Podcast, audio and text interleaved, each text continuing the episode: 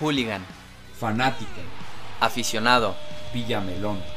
¿Tú qué eres? Bienvenidos a Locos por el Deporte. A lo profundo.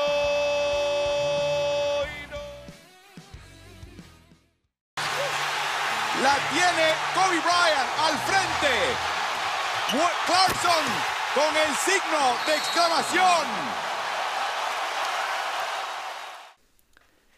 Ese fue el último relato de Álvaro Martín en un partido del mítico 24 Kobe Bryant. Mítico 24 Kobe Bryant, jugador que en lo particular me hizo enamorarme de, del básquetbol. Creo que lo hemos platicado aquí en diferentes ocasiones y pues también aquí lo tenemos en nuestro set por si nos están viendo en YouTube. Síganos ahí en Locos por el Deporte.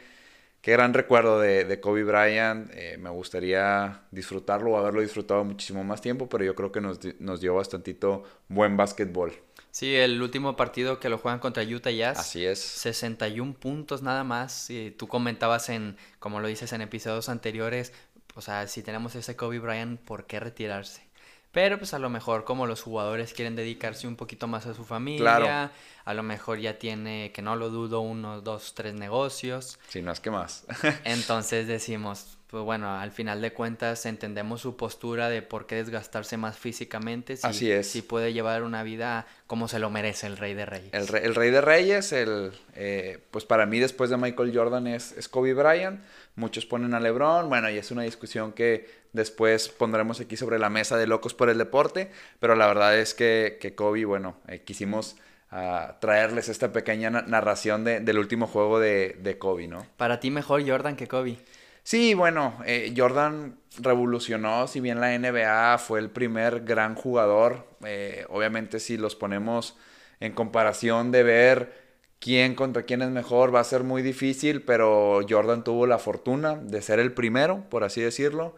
Entonces, pues bueno, le dejamos a, Michael Jordan su, número uno y Kobe empatado medio escalón abajo de Jordan. Sí, al final de cuentas Jordan fue quien pasó primero la estafeta. Como dices, fue el pionero de, de diferenciar un jugador sobre otro, sobre la liga. Entonces, por eso se tiene su lugar, pero... Fíjate que lo que a mí no me gusta de Jordan, no es que no me guste, a lo mejor lo puedo entender porque era un básquetbol muy diferente. De hecho, veo fotos que, dice, el juego ha cambiado. Ajá. Que muchas de los toques, de los contactos que se dan, se marcan cuando antes contactos que hoy en día se dan, mm, te hacía reírte de que no me estás haciendo nada. Entonces sí revolucionó y sí cambió la manera de jugar el baloncesto y por eso mismo lo digo. Lo que no me gusta de Jordan es que fue el mejor o el único, pero poco tiempo. Ok. Dos, bueno, la verdad es que no sé exactamente los años porque no me tocó vivir su época, pero unos tres a cinco años a lo mucho fue el mejor. No digo que después no lo sea porque no llegó alguien a ser mejor que Jordan, pero su su jerarquía, no su jerarquía, sino su dinastía, por así llamarlo, duró poco tiempo a comparación de lo que duró Kobe Bryant y de lo que está durando LeBron James, que ese es un plus para mí que tiene James y que tiene Kobe Bryant. Sí, bueno, es que lo que comentas, Jordan, eh, bueno, yo creo que sí, alrededor de casi todos los noventas él estuvo dominando eh, la liga. No por nada, pues tiene seis anillos, seis finales jugadas y seis finales eh, ganadas. Él, él, nunca perdió una final. Pero también yo creo que el irse a jugar béisbol, regresar y todo ese como ese show que a lo mejor nunca se había dado y más en un jugador como la magnitud de Jordan, eh, también lo hacen como resaltarse un poco más de lo que hizo, ¿no? O sea, fui campeón, me voy, regreso a la NBA y sigo siendo como que el número uno, consigo tres campeonatos más como que sin esfuerzo, por así decirlo. Entonces ahí la, lucha por quién es el mejor va a estar difícil. Pero, pero pues bueno, queríamos empezar con esto. Eh, también yo quería traer sobre la mesa el tema de, de, mis Houston Astros. La verdad es que estoy un poco consternado por lo que pasó ahora en esta semana donde se da que ellos aceptan que estuvieron, como quien dice, yo no lo quiero ver como haciendo trampa, ahorita quiero escuchar tu opinión. Ellos eh, en los juegos pues robaban lo que son las señales eh, de los catcher, por así decirlo. Ellos sabían qué jugadas iba a, a, hacer el equipo contrario y se las decían por medio de la tecnología a sus jugadores. Que yo la otra vez lo platicaba, pues al final del día para mí no está del todo mal. O sea, es como, pues antes del partido tú ves la estrategia, del deporte que sea, tú ves la estrategia del equipo contrario, ves videos, ves cómo, no sé cómo van a salir, si es el fútbol, oye, si van a salir 4-4-2, si van a salir con línea de 5, tú sabes qué jugador es más determinante por alguna banda, los recorridos que hace cierto jugador, cuando haces eh, pues tus análisis del básquetbol también previamente, oye, pues tienes que cubrir a tal persona, este jugador siempre se va a la izquierda, siempre es un jumper, o lo que sea, ¿no? Y es por medio de la tecnología. Y lo que hizo, pues, los Houston Astros, pues, fue detectar las jugadas que, que, mandaba el otro equipo y se las decía por medio de la tecnología a sus jugadores. Que ahí muchos no he llegado a la conclusión de está bien, está mal, eh, no sé, ¿verdad? Fíjate que ahora el tema que tocas de Houston, no sé si eso te quitó el enamoramiento un poco de Houston, que siento que no, porque al final de cuentas estás diciendo que, que es justo, bueno, para ti. Yo lo puse en contexto con otro deporte americano de, de América, en el, en el americano. Ajá.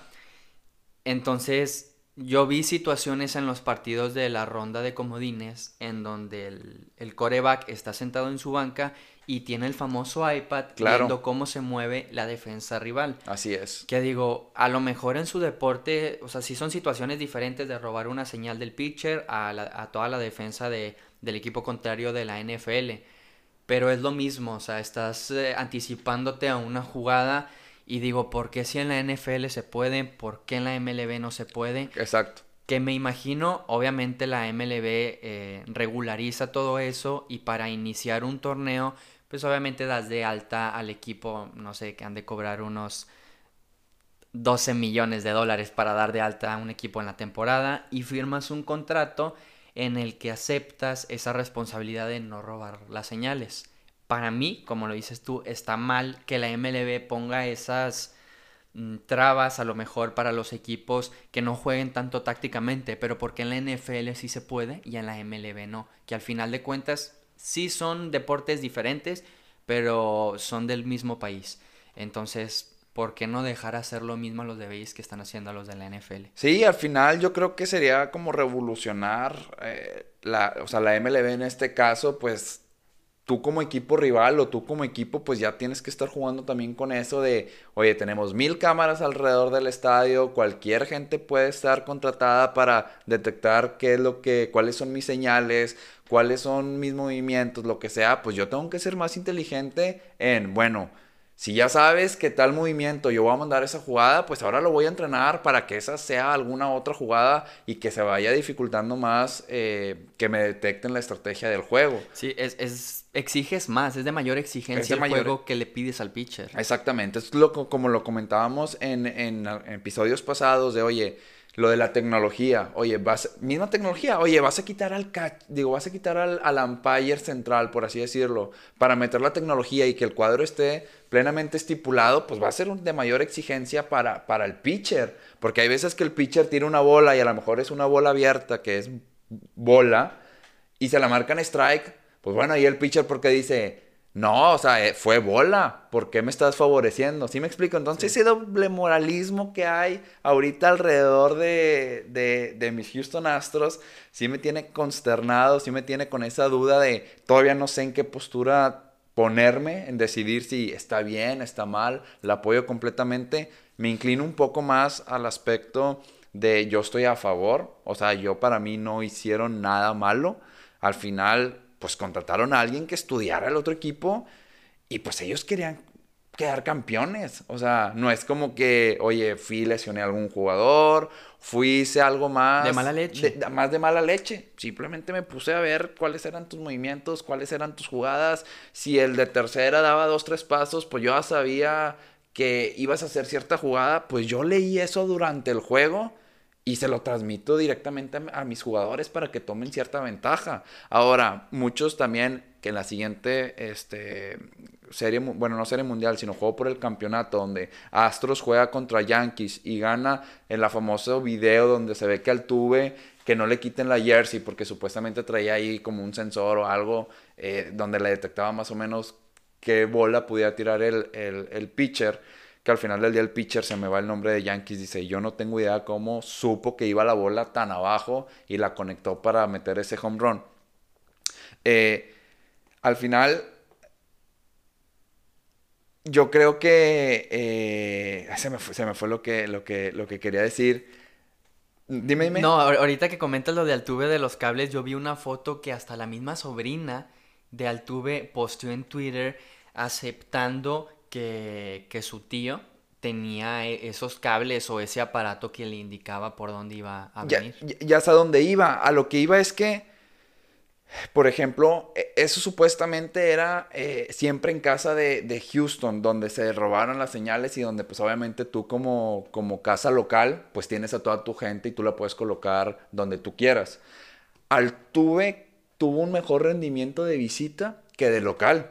Entonces ahí es donde Astros también se defiende un poco y dice, si me explico? Pero, pero también puedes decir, te robo las señales en mi casa para en tu casa responderlas. El detalle que estaba diciendo la, NF la NFL, la MLB, es que era en el momento exacto del juego, yo te mandaba la señal. O sea, en el momento ok. exacto, eh, o sea, yo estoy bateando y ahí yo recibía la señal de ya sabía qué jugada y ahí le doy. No algo establecido. No algo Pre- establecido. preestablecido, Preestablecido. Era como en vivo, totalmente en vivo. No era como que yo lo estudié, ya sé, porque pues también es muy difícil no en vivo ver qué señal va a mandar el, eh, el catcher, por así decirlo. Entonces, yo no sé en qué postura tomarme. Te digo, ahorita estoy inclinado más el que yo estoy a favor, en que Astros fue inteligente, pero, pero no sé, no sé, todavía no quiero de- determinar algo por el cual yo decido qué hacer o qué está bien, ¿no? En mi punto de vista, moralmente, como firmas el contrato y como lees todos los Ahora, pasos. no sabemos qué está estipulado en, en los contratos también o en las reglas internas del juego, habrá que meternos a detalle. Pero me imagino si le están dando un año de suspensión es porque en el contrato está estipulado que debe ser así. Entonces, Probablemente. yo me baso por lo lógico.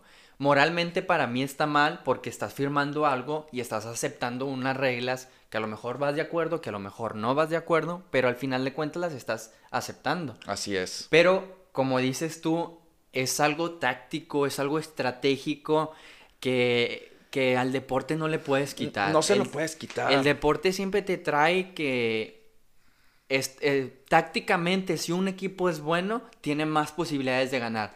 Entonces no le puedes quitar a un equipo esa posibilidad de ser bueno fuera de la cancha, tanto adentro, para ganar un partido. Entonces para mí es una decisión buena de Astros que vale totalmente el año de suspensión después de esa serie mundial. Ajá. Pero para muchos moralmente está mal. Claro. Que como tú, yo me guío, yo lo hubiera hecho, la verdad. Sí, es como, o sea, cuando estás, tú y yo lo sabemos, estás dentro del terreno de juego y muchas veces, pues pasan circunstancias que, que, que vas a hacer para favor tuyo del juego. Caso de Luis Suárez en el Mundial. Oye, pues no está bien que uno jugador meta una mano para que no le metan gol. Pero pues en ese partido estás en una Copa del Mundo, tú tienes que hacer lo posible para que no te metan gol. Fíjate. Pero- no, no, dime, dime. No, es que, de hecho, en eso, mucha gente dice, está mal, pero yo te voy a decir, para mí está bien. El 100%. Te voy a decir por qué. Porque el reglamento dice, si un jugador es amonestado dos veces, será expulsado. Claro. Entonces, ok, me expulsas a uno, yo tenía 11, tengo 10. ¿Me permites jugar con 10? Sí, te permito jugar con 10. Entonces, que yo me haga, que yo me haga expulsar Está dentro de la regla. está dentro de la regla, porque me estás permitiendo jugar con 10. Claro. A lo mejor ya con 7 no se puede. Así es. Entonces, hacerme expulsar a cuatro jugadores está fuera del reglamento. Exacto. Pero si tú, como arbitraje, me dejas jugar con uno menos, el ganarme una roja de esa manera para mí no está mal. Ahora, también, y era otro ejemplo que quería poner en aquel 2009-2010 para calificar a- al, a- al Mundial de Sudáfrica. Henry. Henry, lo que hace Henry era en un tiempo extra contra Irlanda. Irlanda, eh, o sea, nunca había calificado una Copa del Mundo, me parece, era algo histórico lo que estaba haciendo contra Francia. Pues ahí en el juego, obviamente no piensas de, ah, voy a hacer trampa. Pues no, tú ves la jugada, estás en tiempo extra, le metes la mano y pues cae el gol de Francia y con ese Francia pasa a- al Mundial, que después... eh, México le gana México, 2-0. México le gana, este, con gol de Chicha y de Cuauhtémoc Blanco. Y pues ahí, o sea, está bien, está mal. Obviamente está mal. Pero a lo mejor yo si estuviera en ese momento, en esa circunstancia, en la misma momento de Henry, probablemente hubiera hecho lo mismo. Es que a todos le pasa lo mismo. Si la ves de afuera está mal. Pero Claro. Si estuvieras en su posición, lo hubieras hecho. Yo siento que el 95% de las personas que pudieran, que tuvieran la posibilidad de estar en el, en el tiempo y espacio, en el momento en donde estuvo Henry, lo hubieran hecho. Y ese 5% es porque no, no le gusta el deporte. Yo, yo, exacto, yo no me puedo esconder y decir, ay, no, está mal y ser muy purista, la verdad, porque no. O sea, me pasa y nos pasa ahora que jugamos amateur en la Liga Sabatina, pues muchas veces ahí el famoso le cancheas un poquito y los otros equipos también te canchean. Y pues al final cada quien quiere, quiere ganar su juego. Yo también recuerdo muchas veces cuando jugaba básquetbol estudiantil, eh, había una jugada que, o sea, ahorita no me siento tan orgulloso como de, de- eso, pero había una jugada que me gustaba a mí mucho, que generalmente era cuando los jugadores tiraban de tres por la esquina. Yo, después de tirar, como que metí un poco mi pie hacia en medio de las piernas para que se desestabilizaran un poco y con la cadera empujabas un poco ellos era un movimiento rápido que obviamente tú como tirador sabes qué te van a hacer y destanteabas un poco y pues el tiro ya no era bueno y, y muchas ¿Hacías veces contacto o no? hacía contacto mínimo, a veces obviamente sí, porque si no te podías arriesgar a un contacto fuerte y que te pudieran marcar pues obviamente falta y si caía pues un foul y cuenta de tres, no era bueno. Pero tengo una anécdota muy buena que lo hice dos, tres veces, me acuerdo cuando jugamos en, en una olimpiada contra Durango. Lo hice dos, tres veces seguidas porque tenían ellos un jugador muy bueno que tiraba de la esquina y no metió ninguna de esas dos o tres tiros. Pero recuerdo que después de la segunda o tercera, el árbitro era como un tiempo fuera, no recuerdo, y el árbitro me dice que, oye, te estoy viendo, ya deja de hacerlo. Entonces, de que, bueno, está bien, y a partir de ahí lo dejé de hacer, y creo que después la que siguió la metió el mendigo. Y pues son cosas del juego, de que pues estás ahí, estás en un campeonato pues importante, una olimpiada, y pues tú querías ganar. Gracias a Dios ese juego, recuerdo, creo que sí lo ganamos. Este, pero pues ahí dentro de- de- del juego, pues haces la mayor parte dentro de lo permitido por querer ganar. Entonces, Pues es que tienes que meterle también un poco de barrio al juego si lo quieres ganar. exactamente. No es de No regla- ser malintencionado, no ser mala leche, o sea, estar consciente de no perjudicar la integridad de tu compañero. Es lo que iba a decir, con que no lo no le hagas una intención física ya a mayores, no a mayores, sino que puedas poner en riesgo la integridad del, del rival. Exacto. Yo digo que si no pasas de esa línea, todo es permitido. Claro, el básquetbol es un deporte de contacto, como el fútbol, no se diga el americano, el béisbol no tanto. Este, pero, pero dentro de lo permitido, hacíamos eso. Obviamente a mí también me llegaron a hacer muchas veces u otras cosas. Y pues si estás ahí es porque le estás metiendo, o sea, estás entrando como quien dice a los fregazos. Entonces, eh, bueno, ya lo que hace Astros, pues ya quedó en la historia. Muchos lo marcan eh, pues como un gran momento de la NBA o como un par de la NBA, de la. MLB, como un gran parteaguas por esto que hicieron. Vamos a ver en qué repercute en las decisiones de, la liga para ver nuevas reglas o no sé. A lo mejor en la siguiente temporada ya vamos a ver indicios de cosas de, algún nuevo reglamento, como tú dices, algo más público, porque pues no se conocía mucho al respecto. Pero lo bueno es que no le van a quitar mi campeonato a, los Astros, entonces por esa parte, en- en lo que sí, pues estamos bien. Sí, pues valió totalmente el año de suspensión. Exactamente. Ahora que se preparen los pitchers y los jugadores de, más que nada los bateadores de, de los Astros, porque yo creo que unas cuantas bolitas en el cuerpo pues van a recibir, ¿no? Sí, Entonces, fácil. fácil. Y más ese Altuve. Es más altuve o no sé, pero va a estar interesante la próxima temporada de la, de la MLB, más enfocado a, a los Astros. Eh, pues un equipo que tiene para volver a campeonar, lo ha hecho bien las últimas temporadas, pero bueno, vamos a ver cómo, cómo se dan las cosas. Pues ya veremos, a ver qué tal en marzo. En eh, marzo. En marzo, más o menos marzo, inicia la. MLB. La MLB, pero Exacto. MLB. Ahí estoy con eh, NBA. Eh, y NBA, lo- no, lo pues que combiné. tan, tan, tanto deporte Ah. que tenemos ahorita. También quería poner, o ahora me toca poner a mí el, Sí, el sí, tema sobre la mesa y es un cambio muy trans, o sea, es un cambio un- total. un cambio de juego de esos que se aventaba ahí un niño, Rafa Márquez, Rafa algo Márquez neutro, algo neutro. El deporte, pero lo quisiera ver ahora, bueno, no, no tanto femenil, Ajá. sino la diferencia que existe entre el deporte varonil y el femenil. Ajá. Porque yo soy una persona que piensa que el deporte femenil en los últimos años ha crecido mucho. Ha Bastante. tenido un paso importante y más aquí en México. Hemos visto que in- inició la liga femenil en la Liga MX. A lo mejor Muy buena, por cierto. A mí me entretiene bastante. demasiada buena, demasiada calidad en las chavas. A lo mejor no tenemos liga profesional de baloncesto, pero esperemos que el fútbol sea el inicio para las mujeres en el deporte aquí en México. Ajá. Primero, pues, me- primero que nada, ya lo comentaste, pero un poquito más a fondo, ¿sí te gusta la Liga MX A mí, femenil? a mí me encanta la Liga MX femenil.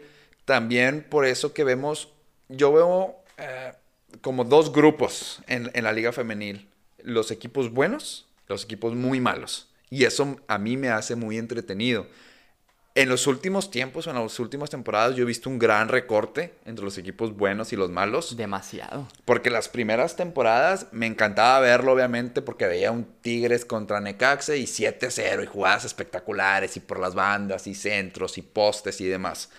Después, eso es una parte. Después veíamos los clásicos que se dieron en las finales o clásicos de temporada regular.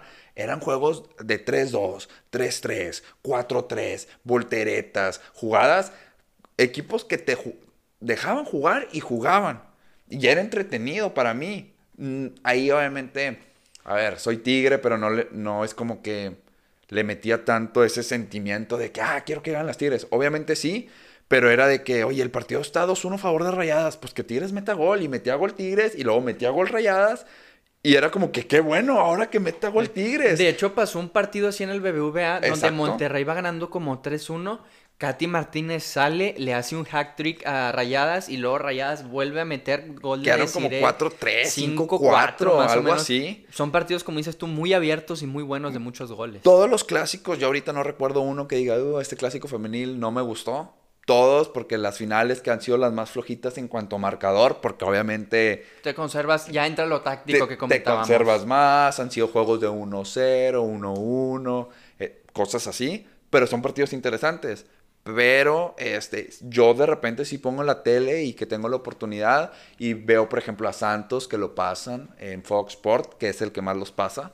Eh, pues de hecho creo que el único. No, O- tu, DN también a veces pasa a Ah, América. ti- Tienes razón. Pero Fox Sport tiene a Santos, a Cholos, a Chivas. a Chivas, a Monterrey. Entonces es el canal que más se está apoyando por el Exactamente, momento a la sí, femenil. tu, tu DN tiene razón, eh, transmite a Juárez, recuerdo que vi un Juárez Tigres ahí, este, yo sí lo veo, o sea, yo sí veo un Santos Cholos, sí, sí, sí, sí me gancha y sí me quedo a ver el, el partido, porque son juegos donde hay llegadas, entonces es lo que me gusta, entonces no te digo que veo todos los juegos, no me sé ningún jugador fuera de Tigres y alguna de Rayados, pero para mí sí es interesante la, la liga y el deporte femenil, que también hay que apoyarlo.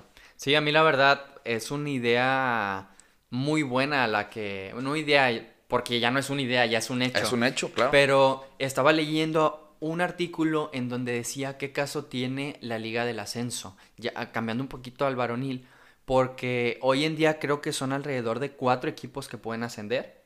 Ajá. Entonces se estaba hablando de ya quitarle ese apoyo a la Liga del Ascenso, sino que sea segunda división con los 50 equipos y a ver quién se gana el, el pase El- a la ajá. primera división y ese dinero destinarlo a la Liga Femenil, porque es una primera división, se está dando mucho, mucha gente en el estadio está yendo a los, a los equipos femeniles, entonces digo, es una muy buena idea dejar de apoyar a la Liga del Ascenso, y no porque la dejen de apoyar, sino si no te está dando frutos y acá sí, pues es que tienes que apostarle a lo seguro. Yo creo que deberían de eh, voltear a ver un poco más la liga femenil. Todavía hay mucha, eh, pues, disparidad de, de en cuanto obviamente los salarios, los ingresos. Obviamente sabemos que lo que genera el fútbol varonil y el deporte varonil en general es mil veces mayor a lo que genera ahorita el deporte eh, femenil. Pero sí voltearlo un poquito más a ver, meterle un poquito más de billete para que obviamente tenga mayor publicidad y puedas traer a la gente. Aquí en Monterrey somos muy consumistas y consumimos lo que sea, lo que nos pongan lo vamos a consumir. Pero eh, alrededor de la República sería bueno ver estadios un poco más llenos. Que también a mí me entra la duda, oye, pues no ves ni lleno el estadio de Puebla, del Atlas, del Necaxa, de Varonil. el femenil lo veo difícil, pero si se ponen las personas indicadas, los empresarios indicados, y en verdad quieren crecer la liga femenil, pues yo creo que lo podrían hacer sin ningún problema. Eh, todavía lo vemos a nivel mundial, es muy diferente a la paga que recibe un jugador del deporte que seas varonil al femenil. Sí, siento que como lo comentas, si hay una publicidad adecuada, como la publicidad que lanzó Club de Cuervos que pegó a mano poder, si haces una publicidad favorable en, en la nación, sí puedes ayudar a crecer, a lo mejor no llenar un estadio, pero sí generar más ingresos de lo que generas ahora. De hecho, la situación que yo le dudaba mucho en el inicio de la liga femenil era que los equipos le prestaran, porque al final de cuentas son de la misma institución, de la misma institución, perdón, que le prestaran el estadio para que las chavas también jugaran ahí por la cuestión de que me vas a dañar el pasto, va a haber dos partidos a la semana y, no, muchos, muchos equipos lo están la mayoría, respetando. Sí, sí, sí. Y a no ser que el América, creo, en, en, en jornadas regulares está jugando en Coapa. Yo creo que ahí lo hace eh, no por la cancha, bueno, no sí por la cancha, pero el Estadio Azteca obviamente es muy grande. Entonces, si el promedio de asistencias son mil, dos mil personas, pues mételos en Coapa. Ahí hay una canchita, un mini estadio con pequeña grada, pues mételos ahí. Yo creo que el América particularmente lo hace ahí. Tengo entendido que a veces el Atlas también casi siempre de local juega, eh, eh, no, recuerdo cómo se llama. En canchas externas. en, la de entrenamiento, por así decirlo. Verde Valle, no, son las de Chivas. Este, bueno, el punto es que no sé si lo haga también porque el estadio es muy grande o porque no va la gente, no lo sé.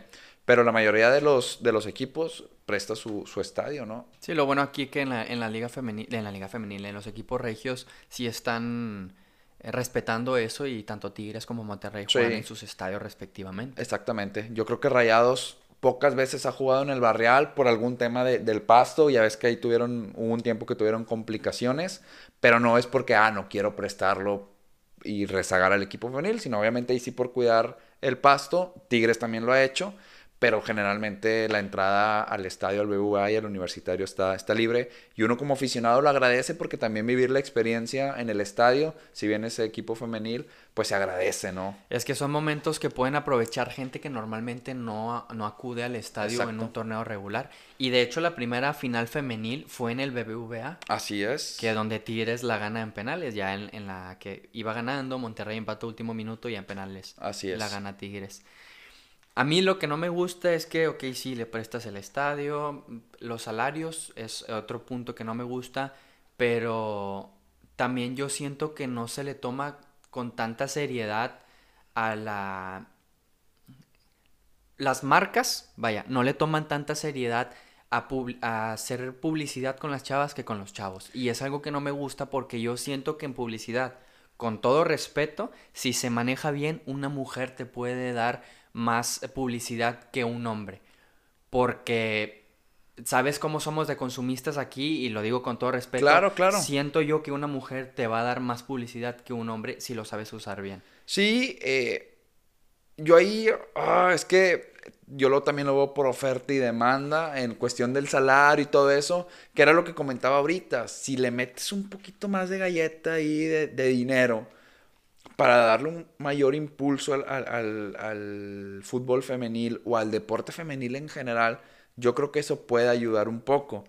Eh, ahorita aquí en Monterrey lo estamos haciendo, pero yo solamente, o más bien, no quisiera que solamente se quedara en el fútbol, sino también como lo comentaste al inicio de este tema, de pues una liga de básquetbol también, o una liga de, no sé, voleibol, o etcétera, ¿no? Que que el deporte femenil también vaya creciendo y, podamos ir teniendo mejores deportistas mujeres que generalmente son las que siempre sacan la casta en el deporte olímpico.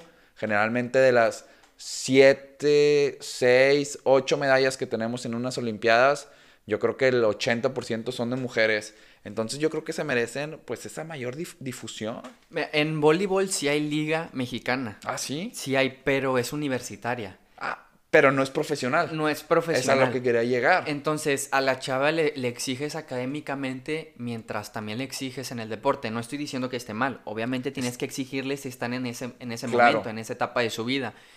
Pero terminando la carrera ya no tienen la posibilidad de jugarla. Entonces le quitas el, deporte a una, a atleta que quizás se puede dedicar a eso.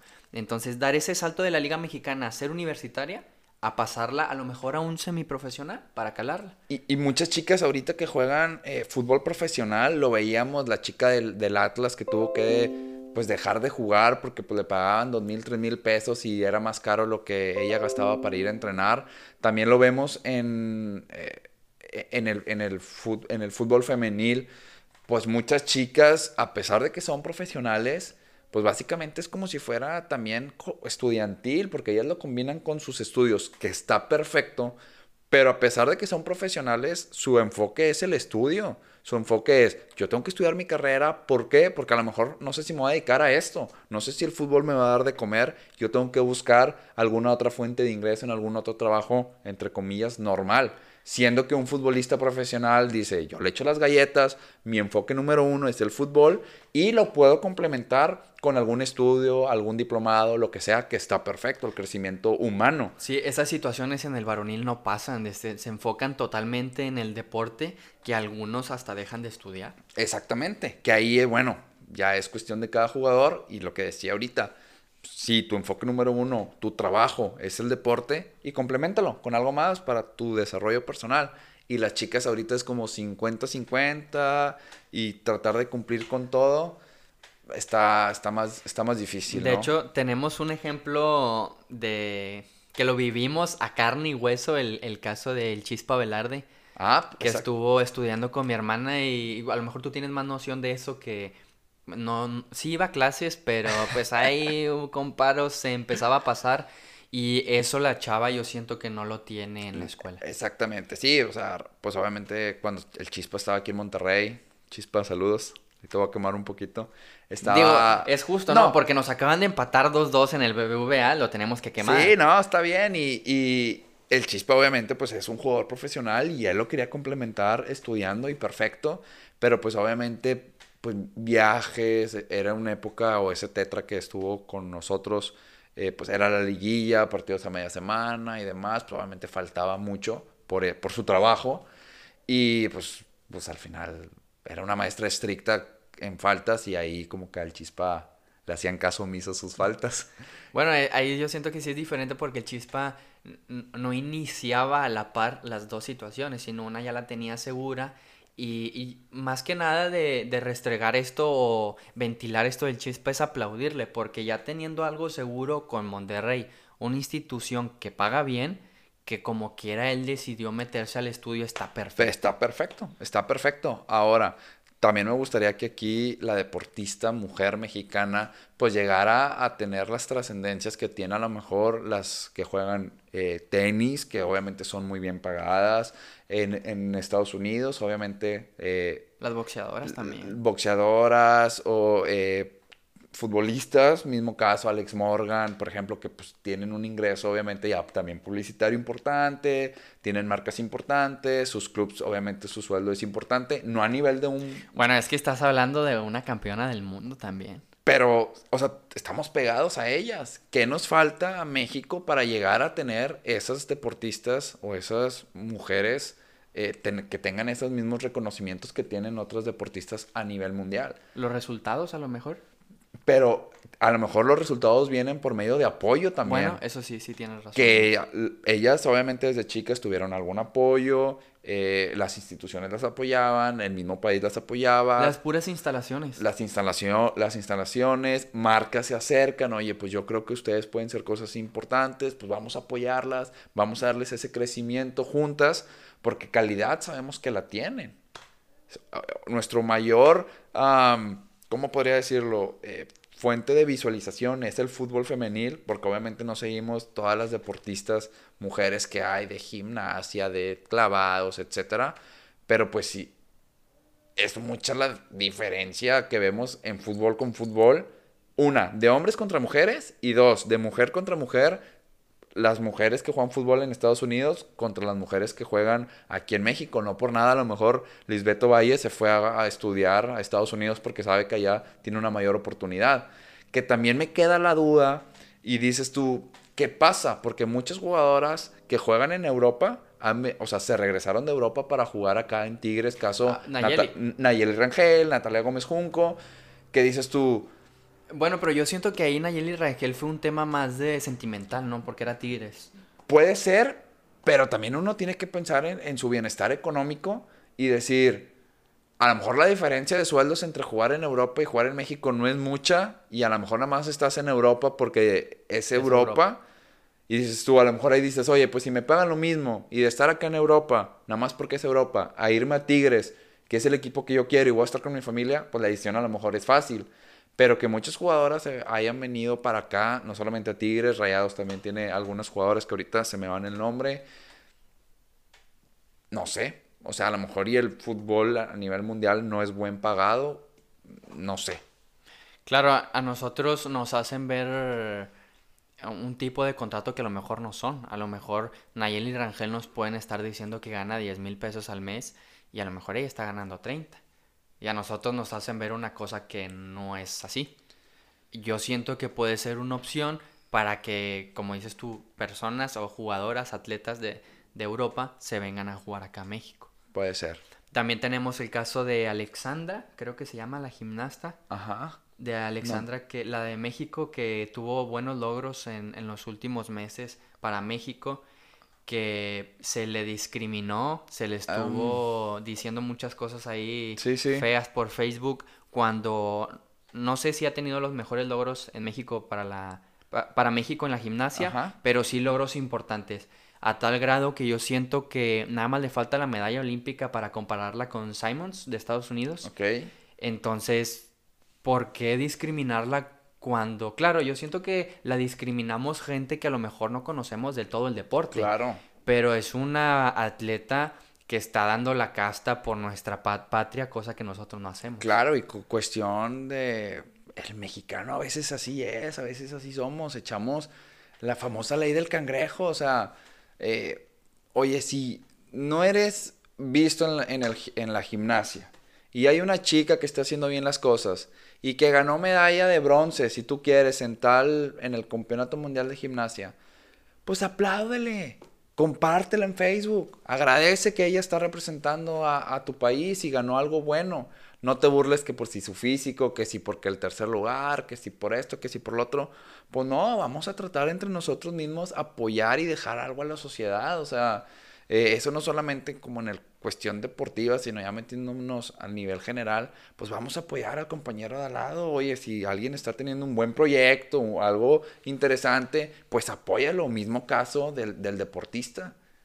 Sí, es que así es el mexicano en general, muy envidioso en situaciones que veas, ve- que ve cerca, vaya. Claro. Que un amigo tuvo un proyecto y en vez de apoyarlo, ya lo dejas de frecuentar para que no te ventile. Claro. Que la futbolista logró no sé cuántos tantos goles en el campeonato, no la comparto, me burlo de su físico. Yo siento que el mexicano así es en general. Exactamente. Y está mal, porque no estamos viendo el logro que tenemos aquí y aplaudimos oro que vemos en otro lado. Exacto, es por ejemplo, tenemos el récord mundial de mayor asistencia en un estadio de en un juego femenil. Bueno, ya no lo quitaron.